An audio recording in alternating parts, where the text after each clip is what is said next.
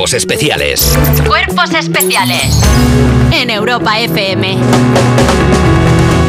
He pedido a mi peluquero que me corte solo las puntas y que me traiga la actualidad de las 7. Como es tu peluquero. ¿Cómo Qué es, atento, eh? ¿eh? ¿Cómo es el José, mi Me peluquero? gusta, me gusta un poco ir desmontando el programa. Como hay un rugido, vamos a hablar de. ¡Ay, el peluquero! ¡Ay, cómo es ese peluquero! Oye, que el Ministerio de Educación propone prohibir los móviles en primaria y secundaria.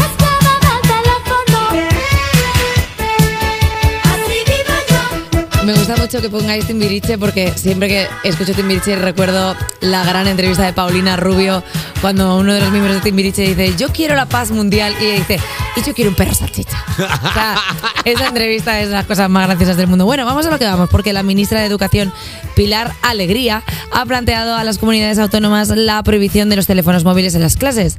Aunque aún tienen que llegar a un acuerdo oficial, la propuesta ha sido recibida de manera positiva por todas las comunidades comunidades y se reunirán en los primeros días de enero. Educación plantea esta medida tras varios meses de valoraciones y sobre todo tras el informe, el informe PISA, que no despacio, que decía que el uso de los móviles afecta al rendimiento de los estudiantes. Lo pillé porque no está de PISA. Porque no va de pisa. Va despacio. Me imagino a los niños locos cogiendo el estuche. Sí, di- dime, fingiendo llamadas, ¿sabes? Enfermos, todos. En la hora del patio con piedras. Con piedras, cogiendo si- la goma y haciendo así como para pasar Pasando fotos. TikTok. Ay, Ay, qué- pobres. Bueno, pues mira, eso está bonito porque ahora la generación Z va a descubrir lo que son las chuletas en papel. Claro, pues eso te viene bien Que, también. era- pero que es que se había perdido, tío, porque si tú lo único que haces es hacer fotito en la pantalla y luego te la sacas y amplías, se pierde la capacidad de almacenar sin saber que almacenas. Que eso es importantísimo. Cuando tú te hacías las chuletas y decías, voy a sintetizarlo todo aquí para que me quepa para copiármelo. Y luego Claro. cuando te la vas a sacar dices, Ya no me hace falta.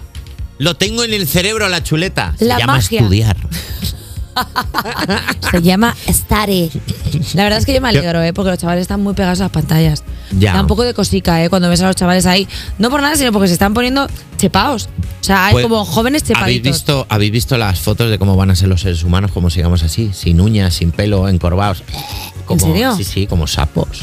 Uy. Como sapos. La Como generación sapos. Z. Bueno, pero eso nos importa a nosotros que somos millennials. ¡No! ¡Seguimos! Vamos allá. Vamos con otro tema. Eh, hablemos de vómitos. ¿Tenéis, eh, ¿Habéis tenido náuseas en el embarazo? ¿Alguno de aquí? Nadie, ¿eh? Por ejemplo, aquí no nos. Me estás dando por hecho cosas. Igual hay gente que Bueno, no se acaba embarazada en este equipo y ahora tiene un árbol de Navidad. No no ¿Seguimos sabemos. hablando? Vamos a seguir Seguimos. hablando. Un equipo de investigadores descubre cómo evitar los casos extremos de náuseas y vómitos en el embarazo. Vomito. Todo lo que bebo, vomito.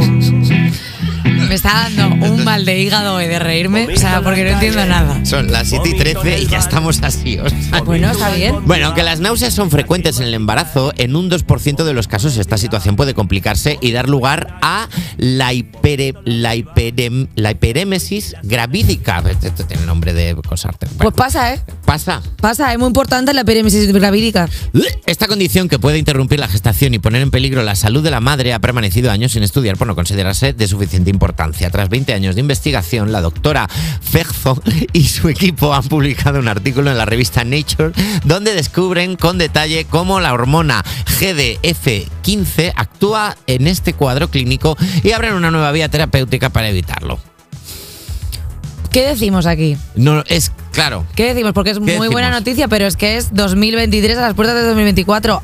Ahora que encuentren una píldora para quitar los vómitos en el embarazo, que es algo que sufrimos, el 50% de la población es como, y esto no lo podían haber investigado antes. Nah, que sigan vomitando. Es como cuando teníamos endometriosis y decían, hay las señoras que se quejan porque tienen las reglas, madre mía, pobrecitas mías, pero nadie buscaba una solución y era como, señor, esa señora tiene unos dolores que no puede con ellos. Pero claro, como al final las investigaciones pues siempre tiran a que un señor tenga el pito erectito, pues claro, así vamos. Pero bueno, oye, que yo lo celebro, ¿eh? Ese médico, ese médico arriba. diciendo, no, esto es normal del embarazo. Y la mujer con el cubo al lado. ¿En serio? Y es como, claro, claro que me parece bien que sea normal en el embarazo, pero podemos buscar algo para que no sea lo normal y tener un embarazo tranquilito. Es que así se arregla, bien. así se arregla todo. Me, me duele el pito, eso es normal en los patadones. En el, ah, bueno, pues- Y lo mejor de todo es cuando te dicen, no es que las mujeres tienen el umbral del dolor más alto. Nos ha jodido, no lo vamos a tener. Si es que no hay nada para que no lo tengamos. Es como, bueno, voy a buscarme esta pastilla. Ah, no, que no existe porque no la han fabricado aún.